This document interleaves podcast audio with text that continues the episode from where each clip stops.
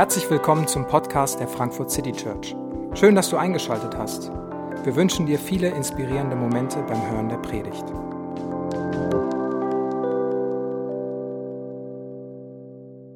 Hallo, guten Abend.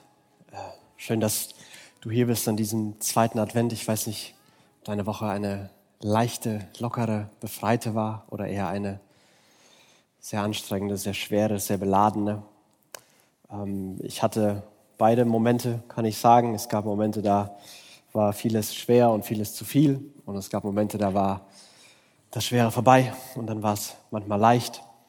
Ähm, ich weiß nicht, wo du dich in dieser Woche vielleicht frei gefühlt hast, aber das Thema Freiheit, darum soll es heute gehen. Und wir haben in den letzten Wochen den Römerbrief ähm, besprochen. Diese Verse haben wir die letzten Wochen schon ge gelesen und gehört, weil wir weil wir uns mit diesen Fragen, die Paulus hier stellen will, diese Fragen, die mit in unseren Alltag hinein fragen sollen, mit denen immer wieder konfrontieren wollen, in der Hoffnung, dass wir sie mitnehmen können.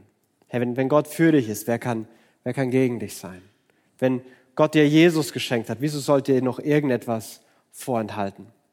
Und heute, die Fragen, die Paulus heute stellt, ist, wer, wer kann dich anklagen? Wer sollte dich verurteilen können, wenn doch Jesus Jesus uns freispricht und Jesus für uns gestorben ist. Es geht um das Thema Freiheit. Und Freiheit, ähm, glaube ich, hat zwei Komponenten, die zwingend notwendig sind, dass wir wirklich von Freiheit reden können. Und das eine ist eine, eine objektive Realität, eine objektive Tatsache. Also zum Beispiel, dass du nicht im Gefängnis sitzt. Das ist, da, da muss eine, eine Freiheit muss gewährleistet sein. Wir haben dafür Rechte und Gesetze in diesem Land. Wir haben Meinungsfreiheit, Religionsfreiheit, Versammlungsfreiheit.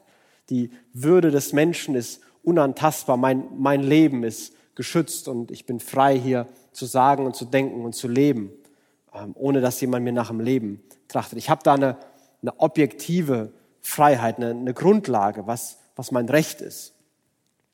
Und es gibt noch eine, eine subjektive, eine persönliche, eine Erlebenskomponente. Und die ist, glaube ich, im Alltag oft die entscheidendere. Schön, dass ich Meinungsfreiheit habe und Religionsfreiheit habe und Menschenrechte habe, ist alles toll. Aber es gibt in meinem Alltag Momente, da fühle ich mich freier als in anderen. Die Gesetze haben sich nicht geändert, aber mein Erleben ist ein, ist ein ganz anderes, ist ein ganz komplexeres. Und ich glaube, dass meine Freiheit hängt oft damit zusammen, wenn Leute eine gute Bewertung, ein gutes Urteil über mich fällen oder ich über mich selbst ein gutes Urteil, eine gute Bewertung füll, äh, fallen kann, hey, das war gut, das war richtig, das war sinnvoll, dann, dann, dann fühlt man sich leichter, dann fühlt man sich freier. Vielleicht, wenn andere das besonders sagen. Ja, und gerade wenn das besondere Menschen sagen, hey, du bist, du hast echt drauf, du bist, du bist echt begabt, du siehst, du siehst gut aus, du bist ein Vorbild, du bist eine Inspiration. Und ich denke mir dann so, ja, Mann, das bin ich. Und du, du erlebst, wie die Brust breiter wird, Selbstvertrauen wächst und eine eine Freiheit und eine Leichtigkeit vielleicht manchmal in den, in den Alltag kommt, wenn du das, wenn du das hörst von Menschen, die dir was bedeuten. Und ganz im Gegenteil, es funktioniert es genauso, wenn äh, jemand, der mir was bedeutet, sagt, ey, du bist Versager, du machst eine Pfeife, aus dir wird nie was werden, du siehst außerdem auch kacke aus, dann wird man immer kleiner mit Hut und denkt sich so, ja, stimmt. Und äh, auf einmal ist ganz viel Beladenheit und Last und Schwierigkeit da. Und, und so viel Freiheit ist gerade nicht zu erleben. Ich glaube, wenn wir über Freiheit denken wollen, nachdenken wollen und reden wollen und Freiheit auch persönlich erleben wollen, brauchen wir beides. Es ist toll, wenn wir Komplimente bekommen, aber wenn wir im Gefängnis sitzen, werden wir nicht wirklich frei sein. Wir brauchen beides. Wir brauchen eine objektive Realität und wir brauchen ein persönliches Erleben. Und beides muss irgendwie zusammenkommen. Und die Weihnachtsgeschichte, ähm, die Geschichte, dass Jesus in die Welt kommt, ist von immer wieder mit dem Thema Rettung, Erlösung, Heil, Befreiung überschrieben. Siehe, ich verkünde euch große Freude, euch ist heute der Heiland geboren, der Retter, der Erlöser geboren. Als der Engel Maria oder auch Josef erscheint, sagte, dieses Kind wird das Volk von, von seinen Sünden erlösen, das wird das Volk retten, wird das Volk befreien. Von Anfang an ist das Thema Rettung, Erlösung, Heil, Befreiung ein großes Thema in der toll im Krippenspiel nachspielbaren Weihnachtsgeschichte. Das zieht sich immer wieder durch.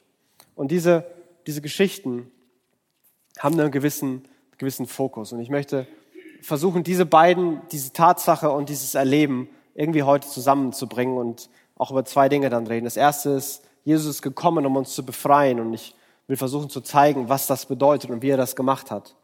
Ähm, und das zweite ist, ähm, zu sagen, gerettet, aber noch nicht frei. Also erleben wir das? Sind wir da? Ist Freiheit in unserem Leben vorhanden? Paulus in einem anderen Brief, im Galaterbrief, fasst die Weihnachtsgeschichte äh, nicht narrativ zusammen, sondern eher abstrakt und sagt, ähm, wie diese beiden Komponenten zusammenkommen. Galater 4, die Verse 4 bis 5. Doch als die Zeit dafür gekommen war, da sandte Gott seinen Sohn. Er wurde als Mensch von einer Frau geboren und er war dem Gesetz unterstellt. Auf diese Weise wollte Gott die freikaufen, die dem Gesetz unterstanden. Wir sollten in alle Rechte von Söhnen und Töchtern eingesetzt werden. Als die Zeit gekommen war, da sandte Gott seinen Sohn, der als Mensch von einer Frau unter dem Gesetz geboren wurde, damit er die befreien kann, freikaufen kann, damit er eine Befreiung, eine objektive Realität erzeugen kann, eine Befreiung und gleichzeitig auch ein, ein Erleben, dass sie in alle Rechte von, von Söhnen und Töchtern eingesetzt werden, dass sie erleben, hey, ich, ich bin nicht niemand, ich bin nicht gefangen, ich bin nicht irgendwo neutral, ich bin, in, ich bin geliebt. Und zwar von Gott persönlich bin ich geliebt. Der sagt die tollen Sachen, du bist gut, ich hab dich lieb, du bist toll. Der sagt das über mich. Und das soll zusammenkommen. Deswegen ist Jesus in die Welt gekommen. Und die Art und Weise, wie Jesus kommt, von Anfang an, die zeigt, warum er gekommen ist. Also wenn du die Geschichte hörst, Gott wird Mensch in der Krippe und es ist, und es ist eine große Freude für alle. Ja, das macht doch Sinn. Natürlich ist das eine große Freude für alle. Da ist überhaupt nichts Bedrohliches dabei, da ist überhaupt nichts Verurteilendes oder Ablehnendes dabei. Und wieder und wieder heißt es, Jesus ist nicht in die Welt gekommen, um zu urteilen, um zu verurteilen. Jesus ist gekommen, um zu retten.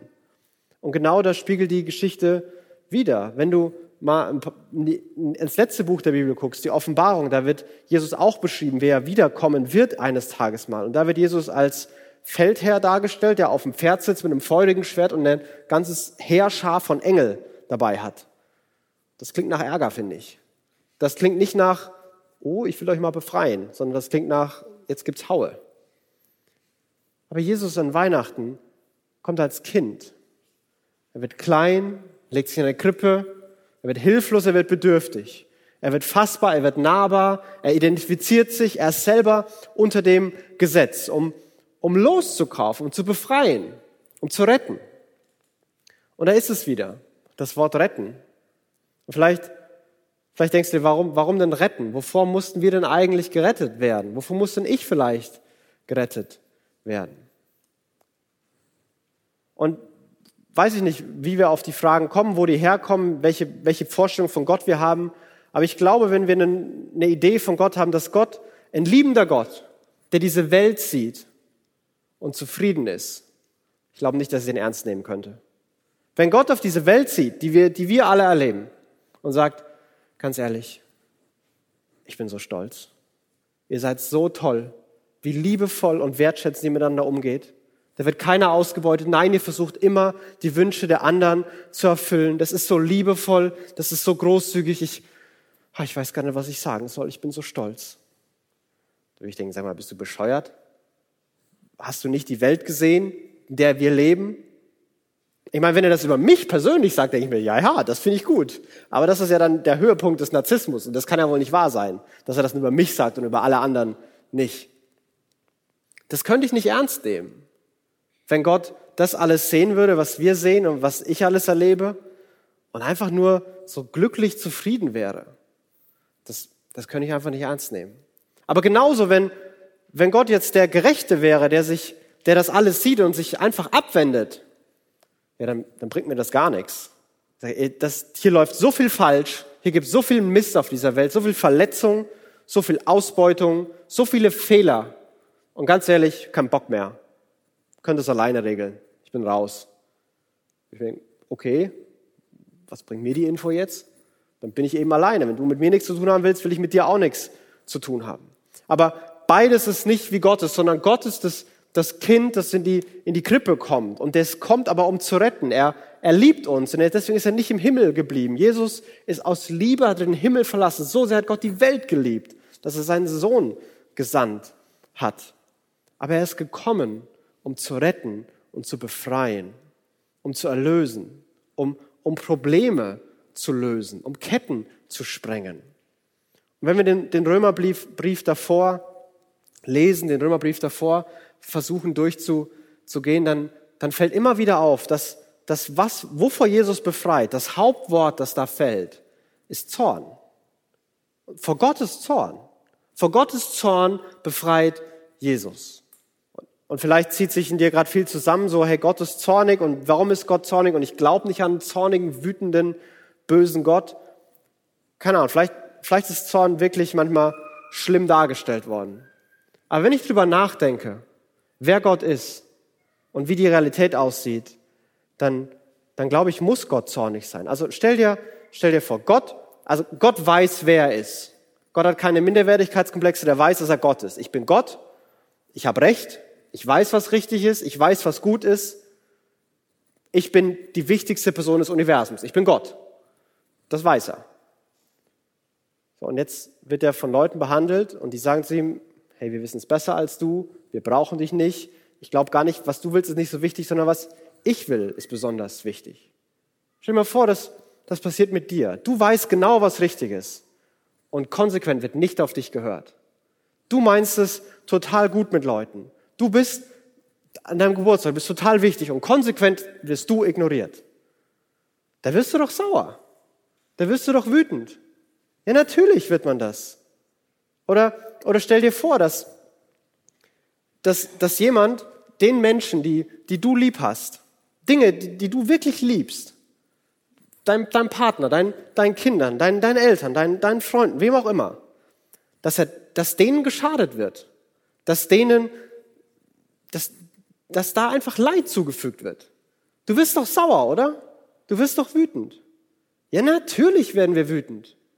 Ja, wenn, wenn Gott die Menschen aber liebt und wenn Gott diese Welt liebt und dann schaden Menschen sich einander. Ja, natürlich wird man dann wütend. Oder dass, dass Menschen sich um sich selbst drehen, dass Menschen egoistisch handeln. Und ich glaube, keiner von sich behaupten, dass er kann behaupten, dass er kein Egoist ist. Wir sind alle ein Stück egoistisch, mal mehr, mal weniger. Wir wollen es nicht zugeben, aber wir sind es immer mal wieder. Wenn, wenn ich Menschen erlebe, die einfach egoistisch handeln, ja, dann werde ich sauer. Das finde ich absoluten Mist. Weil Egoismus ist wirklich schlimm. Sondern wenn Gott jetzt eine Welt sieht, wo alle nur an sich denken und wo alle ihren eigenen Vorteil suchen und wo alle tun, was sie wollen und nicht auf die anderen achten, ja, natürlich wird Gott sauer. Ja, natürlich wird Gott zornig. Wenn Gott wirklich liebevoll ist und wenn das, was über Gott glauben, stimmt, dann, dann muss er zornig sein über diese Welt dann muss er sagen, das läuft hier falsch, hier gibt es Böses, das lehne ich ab, das verurteile ich. Und das ist genau das, wovor Jesus uns befreien will. Das ist genau der, die Aussage, die Gott über uns hätte fällen können und über uns hätte fällen müssen. Ich, ich, so wie du das dich verhalten hast, was du getan hast, egoistisch, anderen schadend, bewusst oder unbewusst, ist erstmal egal. Aber vor allem hast du mich beiseite liegen lassen. Ich habe immer mit Liebe, mit Liebe, mit Liebe bin ich dir entgegengegangen und du hast nur mit Gleichgültigkeit geantwortet. Und das geht einfach nicht. Und deswegen lehne ich dich ab. Du bist allein. Du kannst dein eigenes Ding machen.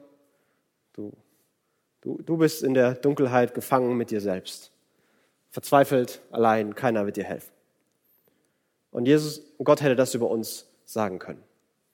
Aber Jesus ist gekommen, um dieses Urteil selber zu tragen. Jesus ist gekommen, um zu retten. Er ist gekommen, um selbst an einem, an einem Kreuz allein, verlassen, verzweifelt, mit Schuld beladen, von Gott verurteilt zu werden. Den Zorn Gottes zu tragen. Dass Jesus sagt, bestraf nicht sie. Lass nicht sie das bekommen, was sie verdient haben, sondern gib es mir. ich nehme das. Ich bin allein. Ich bin verzweifelt. Ich bin beladen. Ich bin schuldig. Ich sterbe. Und das ist passiert und Paulus hatte das erlebt. Und deswegen kann Paulus Verse schreiben, wie, wie in Römer 8 schreibt. Wer wird es noch wagen, Anklage gegen die zu erheben, die Gott erwählt hat? Gott selbst erklärt sie ja für gerecht. Ist da noch jemand, der sie verurteilen könnte? Jesus Christus ist doch für sie gestorben. Ja, mehr noch. Er ist auferweckt worden und er sitzt an Gottes rechter Seite und tritt für uns ein. Diese, diese Befreiung, diese Erlösung und Wiedergutmachung, diese Rettung von Jesus ist so allumfassend, die ist so absolut, das ist so eine objektive Tatsache, dass Paulus sowas formulieren kann. Dass er so mutig ist und sich traut zu formulieren, wer sollte überhaupt noch anklagen können? Wer könnte dich anklagen? Wer könnte dich verurteilen? Herr Jesus ist doch gestorben. Und Paulus versucht hier es mehrfach zu formulieren. Jesus hat uns wirklich und für immer befreit. Wir sind wirklich frei, weil Gott sich ganz bewusst dafür entschieden hat. Wer wird noch Anklagen gegen die erheben, die Gott erwählt hat? Gott wollte das. Gott hat sich bewusst dafür entschieden. Ein paar Verse davor, Vers 30 sagt er, die, für die Gott sich entschieden hat, die hat er berufen, die hat er gerecht gesprochen und denen gibt er Anteil an der Ewigkeit. Die, wird, die werden im Himmel sein. So. Kausalkette. Keine, keine Unterbrechung, keine Bedingungen dazwischen. Gott hat sich bewusst dafür entschieden. Und deswegen bin ich frei. Wir sind wirklich frei, weil er uns mit seinem perfekten Urteil gerecht spricht. Dieses Gott erklärt sie gerecht, das ist ein Bild aus einer Gerichtsszene.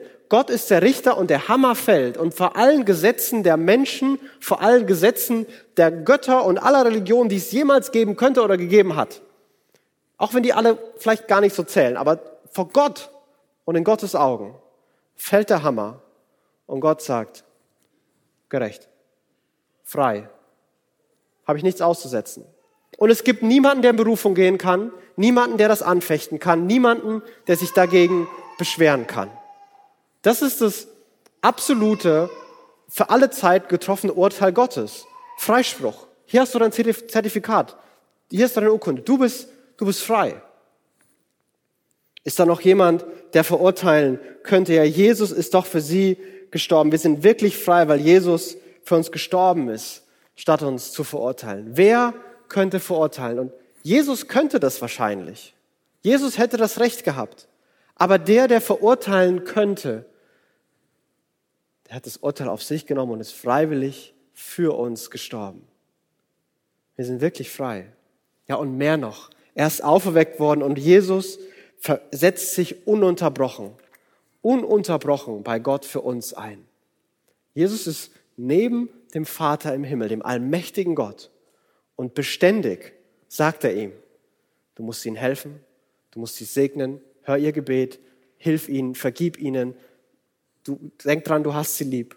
Und wieder und wieder und wieder setzt sich Jesus für uns ein.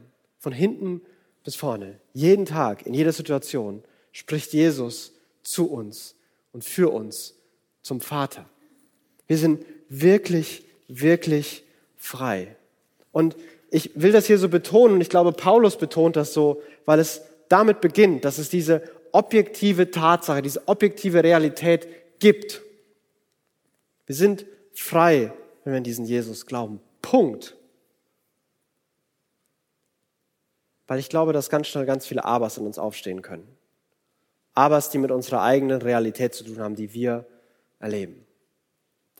Und Paulus kennt die Realität. Paulus ein paar Verse ein Kapitel vorher, ich, ein paar Verse, Kapitel 7, ich habe ein paar zusammengestellt, da schreibt Paulus sowas, ganz persönlich und ganz emotional. Ich verstehe selbst nicht, warum ich so handle, wie ich handle. Denn ich tue nicht das, was ich tun will. Im Gegenteil, ich tue das, was ich verabscheue. Ich stelle also folgende Gesetzmäßigkeit bei mir fest. So sehr ich das Richtige tun will, was bei mir zustande kommt, ist das Böse. Ich unglückseliger Mensch, mein ganzes Dasein ist dem Tod verfallen. Wird mich denn niemand aus diesem elenden Zustand befreien? Doch.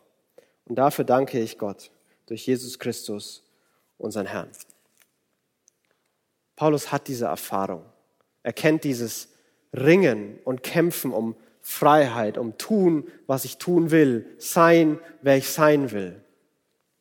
Er schreibt diese hochemotionalen Verse und danach schließt er Kapitel 8 an, weil ich glaube, 8 der, der, der Schlüssel für die Praxis sein kann, dass der das in diesen Versen beim Thema Freiheit gipfelt. Und vielleicht kann man sich das so vorstellen, wenn wir uns der Frage nachgehen, wie kann diese objektive Tatsache Realität, erlebbare Realität in meinem Leben werden? Also der Freispruch Gottes, die, die Gerechtsprechung Gottes bedeutet es. Stell dir vor, du bist im Gefängnis, die Zelle wird aufgesperrt, jemand kommt zu dir, gibt dir den vom richterlich beurkundeten Freispruch in die Hand und lässt die Tür offen und geht. Manchmal bleiben wir in der Zelle sitzen. Und manchmal bleiben wir da, was wir kennen. Was weiß ich, was da draußen ist. Vielleicht ist das schlimmer. Vielleicht, vielleicht werde ich das nicht so gut hinbekommen. Vielleicht werde ich scheitern. Vielleicht werde ich ausgelacht. Lass mich doch einfach hier bleiben. Und es, das gibt das. Die Psychologie kennt dieses Phänomen, dass manchmal Menschen, die ähm, in, in missbräuchlichen Verhältnissen sind, dass sie da bleiben oder manchmal sogar in die zurückgehen.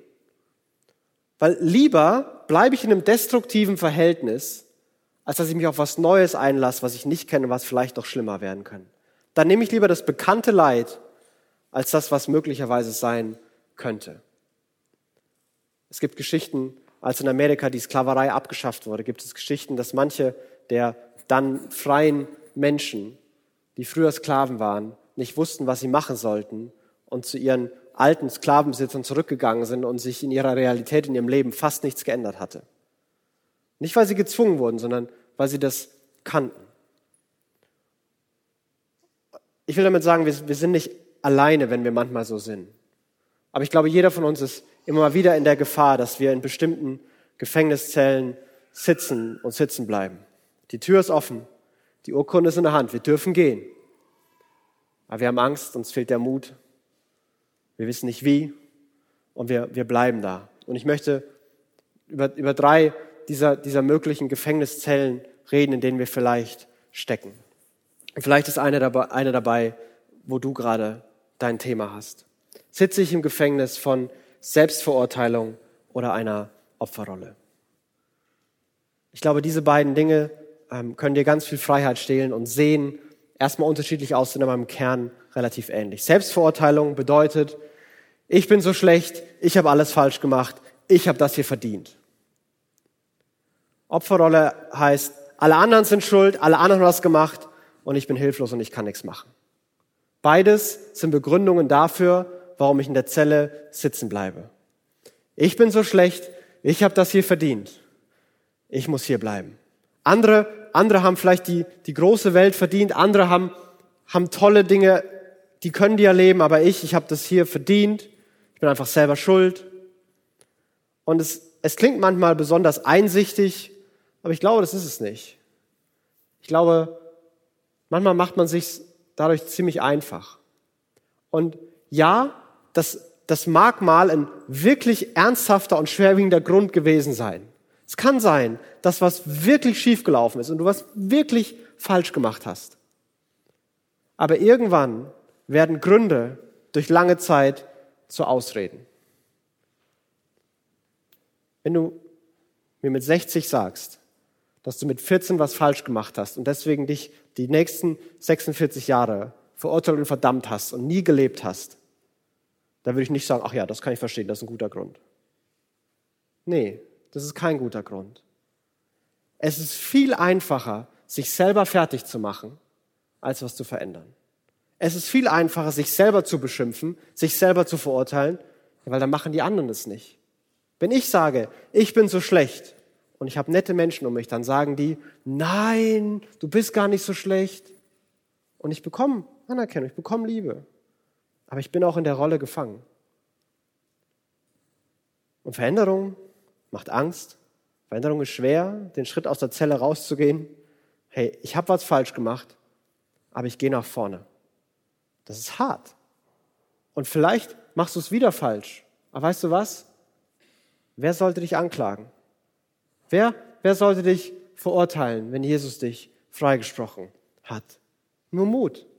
Und genauso mit der Opferrolle funktioniert relativ ähnlich. Es ist, es ist nicht besonders, wenn du mir wieder, wenn du mir mit 60 sagst, und es mag sein, dass Schlimmes, Schlimmes, Schlimmes passiert ist. Und ich will mich da gar nicht drüber lustig machen.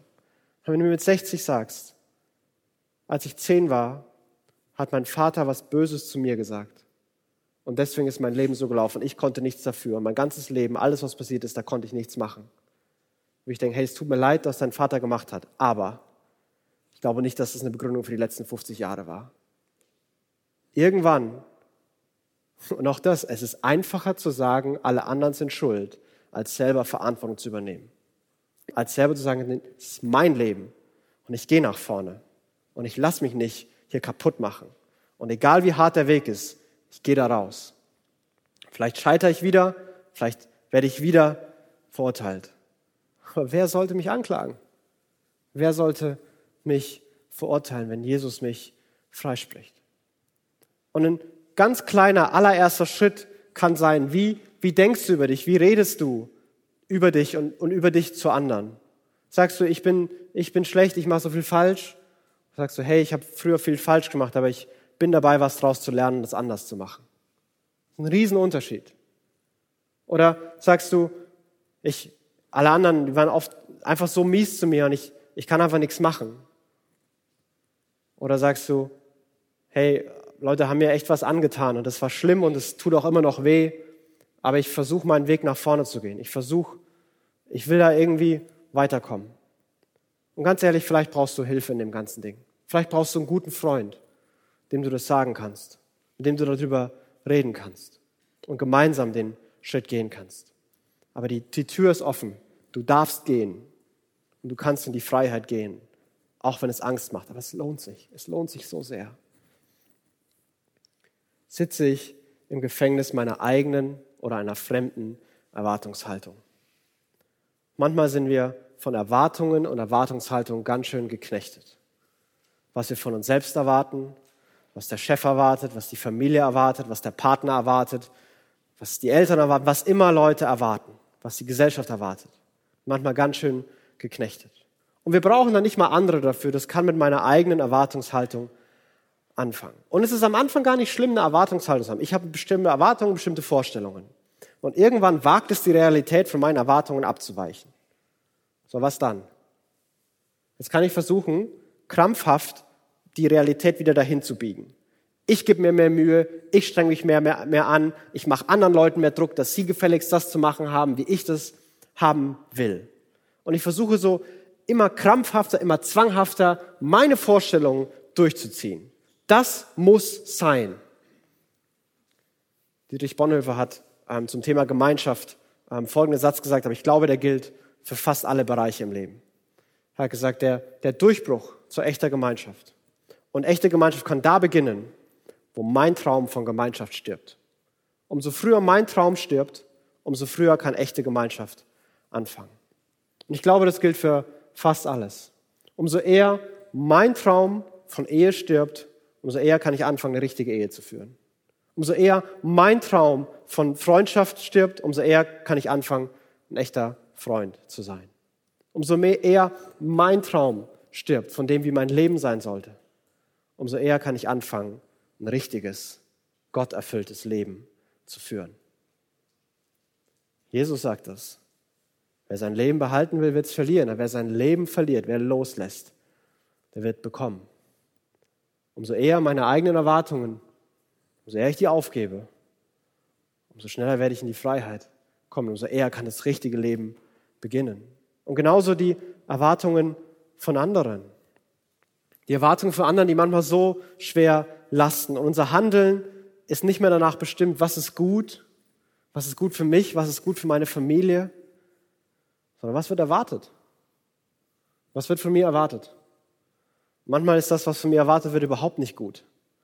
Überhaupt nicht gut für mich, nicht gut für meine Seele, nicht gut für meine Familie, nicht gut für meine Gesundheit.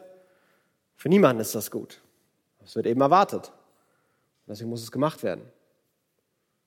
Was wäre, wenn alle Erwartungen an dich einfach weg wären. Weil Jesus sagt, hey, du bist gerecht. Ich spreche dich frei. Alle Erwartungen erfüllt. Und wenn andere sagen, das machst du nicht so, wie ich das haben will, du enttäuschst mich, sagst du, hey, wer kann mich anklagen? Wer kann mich verurteilen? Alles, was zählt, ist, was Gott sagt. Alles, was zählt, ist, was, was Jesus gemacht hat. Wer kann mich, wer kann mich anklagen? Und ich kann beginnen, ein Leben zu führen, das, das gut ist. Ein Leben zu führen, das, das richtig ist. Nicht ein Leben zu führen, das von mir erwartet wird.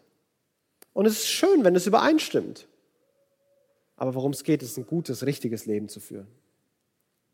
Wo knechtet dich vielleicht deine eigene Erwartungshaltung an dich und an andere oder die von anderen? Wer, wer kann dich anklagen? Wer könnte dich verurteilen?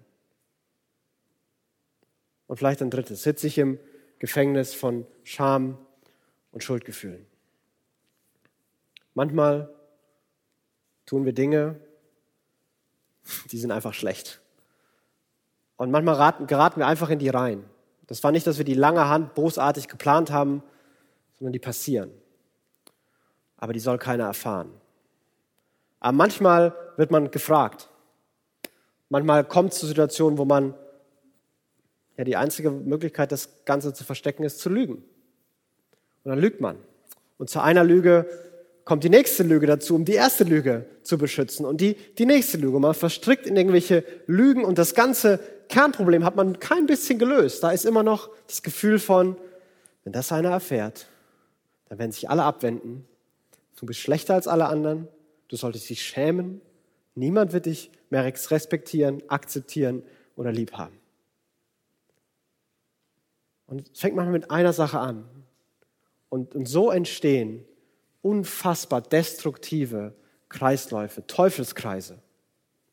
Weil die Logik ist so, es passiert was, ich schäme mich, ich verstecke das und dann bin ich da, irgendwie hinter Lügen versteckt und ich, ich schäme mich und ich weiß, keiner darf es erfahren. Und dann kommt die Sache wieder. Hey, weißt du noch? Das hat sich doch ganz gut angefühlt, oder? Das ist doch eh schon mal passiert. Du hast doch eh schon mal gelogen, jetzt kannst du es auch wieder machen. Glaub mir, du wirst dich gut fühlen.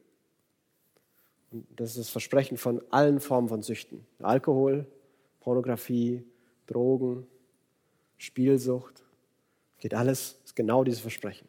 Und, das, und dann, ja, okay, vielleicht fühle ich mich wieder gut. Und bam, noch mehr Schuld, noch mehr Scham, neuer Kreislauf, neue Lügen, neues Angebot. Nach jetzt kannst du dich anders fühlen. Bam, noch mehr Schuld, noch mehr Scham. Und da geht's rein. Und wie das alles zerschossen und zerbrochen werden kann, das glaube ich auch durch diese Verse. Hey, Gott weiß, was los ist. Gott ist der Einzige im ganzen Universum, wo du nicht sagen kannst, du hast keine Ahnung. Du weißt nicht, was ich wirklich gemacht habe. Du weißt nicht, wer ich wirklich bin.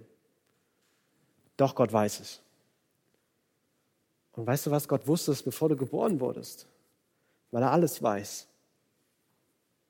Weißt du, wie sich Gott entschieden hat? Nicht dich bloßzustellen, nicht dich zu verurteilen, auf die Welt zu kommen und selbst am Kreuz bloßgestellt zu werden, selbst am Kreuz verurteilt zu werden, damit er dich gerecht sprechen kann, damit du nicht heuchlerisch, sondern mit voller Ehrlichkeit sagen kannst, wer soll mich anklagen? Wer kann mich verurteilen? Wer sollte das machen können? Und manchmal sind diese Kreisläufe besonders dann destruktiv, wenn wir das Gefühl haben, das war das eine Mal zu viel. Okay, so, so ein paar Mal, und das machen ja vielleicht auch viele, und ich habe es noch im Griff und ich kann es auch wieder lösen. Aber manchmal kommt ein Moment, wo wir das Gefühl haben, das war's. Das war das eine Mal zu viel. Jetzt bin ich Christ gewesen und Christ geworden. Und das mit Jesus, das, das funktioniert einfach nicht für mich. Das klappt nicht. Ich, ich schaffe das nicht. Ich komme da nicht raus. Gott hat dich nicht aufgegeben. Glaub mir, du kannst da rauskommen. Die Tür ist offen. Das Zertifikat ist in deiner Hand. Und du kannst dich trauen zu gehen. Und weißt du, was das manchmal bedeutet? Ich kann dir sagen, was es für mich in meinem Leben immer wieder bedeutet hat. Das Telefon nehme meinen besten Freund anrufe und ihm sage, hey, das ist los. Das ist los. Das bin ich. Das war.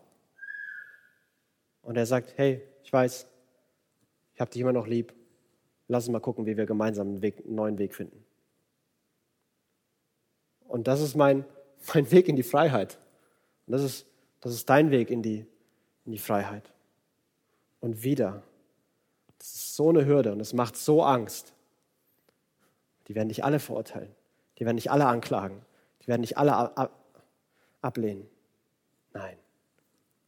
Wer könnte dich verurteilen? Wer könnte dich anklagen? Jesus ist doch für dich. Jesus ist doch für dich. Ich weiß nicht, welchen Schritt du vielleicht in die Freiheit gehen willst und gehen sollst. Ich weiß nicht, wo, wo du stehst oder in welcher Zelle du sitzt. Aber lass mich dir sagen, wenn du an diesen Gott glaubst, wenn du sagst, Jesus, du bist mein Retter und ich will zu dir gehören, dann geht es nicht mehr darum, dass du dich befreien musst. Dann geht es darum, aus einer offenen Tür schon rauszulaufen. Dann bist du schon lange frei und du darfst da, da reingehen. Wenn du nicht sicher bist, ob du, ob du Christ bist und ob Jesus die Tür schon mal aufgesperrt hat, da gibt es kein Seminar zu belegen, da gibt es keinen Kurs, den man absolvieren muss, keine Prüfung zu bestehen. Es geht darum zu sagen, Jesus, ich will dir glauben. Ich will dir vertrauen, dass wenn du in die Welt gekommen bist und du sagst, du bist für mich gestorben, dass das stimmt. Und ich bitte dich, dass du mich da befreist. Und mein, mein Leben soll dir gehören. Ich will dir folgen.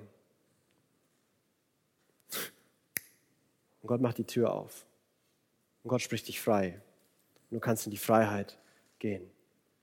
Das ist ein lebenslanger Prozess. Diese Zellen sehen manchmal so verlockend aus, wieder zurückzugehen zu all dem. Aber lass mich dir nochmal Kraft und Mut zusprechen mit genau den Versen, die Paulus geschrieben hat. Wer wird es noch wagen, Anklage gegen die zu erheben, die Gott erwählt hat? Gott selbst erklärt sie für gerecht. Ist da noch jemand, der sie verurteilen könnte? Jesus Christus ist doch für sie gestorben. Mehr noch. Er ist auferweckt worden und er sitzt an Gottes rechter Seite und tritt für uns ein. Ich möchte beten. Jesus, danke, dass du in die, in die Welt gekommen bist, dass du mitten in unsere Realität gekommen bist, dass du Mensch geworden bist, dass du dich identifizieren kannst und dass du uns verstehst. Jesus, Du bist vielleicht der Einzige, der gerade jeden, jeden, der hier ist, jeden Gedanken und jede Emotion, die wir haben, tatsächlich versteht, weil du sie erlebt hast. Und Jesus, ich bitte dich, dass wir diese, diese Freiheit, die du rufst, dass wir die objektive Tatsache, dass die Tür offen ist, dass wir freigesprochen sind und gerecht vor Gott als seine Kinder leben dürfen, dass du uns das glauben lässt, dass wir begreifen, das stimmt das stimmt wirklich. Und dann, Jesus, bete ich, dass du uns Mut gibst und Kraft gibst. Und manchmal, dass du uns die richtigen Freunde an die Seite gibst. Dass wir uns trauen, manche Ängste, manche Zweifel, manche Sorgen, manche Lasten, manche Verletzungen zu überwinden. Dass wir uns trauen, in die Freiheit zu gehen, die Freiheit, die du uns schenken willst. Gott, glaube ich, manchmal zerrst du uns nicht raus, weil wir völlig überfordert werden, sondern weil du willst, dass in, in uns eine Stärke und in uns ein Mut wächst. Und du bist geduldig und du lässt die Tür offen und du machst sie nie wieder zu. Und du wirst uns irgendwann holen. Aber Gott, wir wollen jetzt schon frei da leben. Du hast gesagt, Jesus, du machst uns frei. Und deswegen bitte ich dich, gib uns die Kraft, sprich uns das zu, dass wir die haben, um die Schritte zu gehen, die notwendig sind, um mehr Freiheit zu erleben. Jeden Tag ein bisschen mehr. Danke für alles, was du getan hast. Danke, dass du in die Welt gekommen bist. Jesus, danke, dass du uns liebst und befreien willst.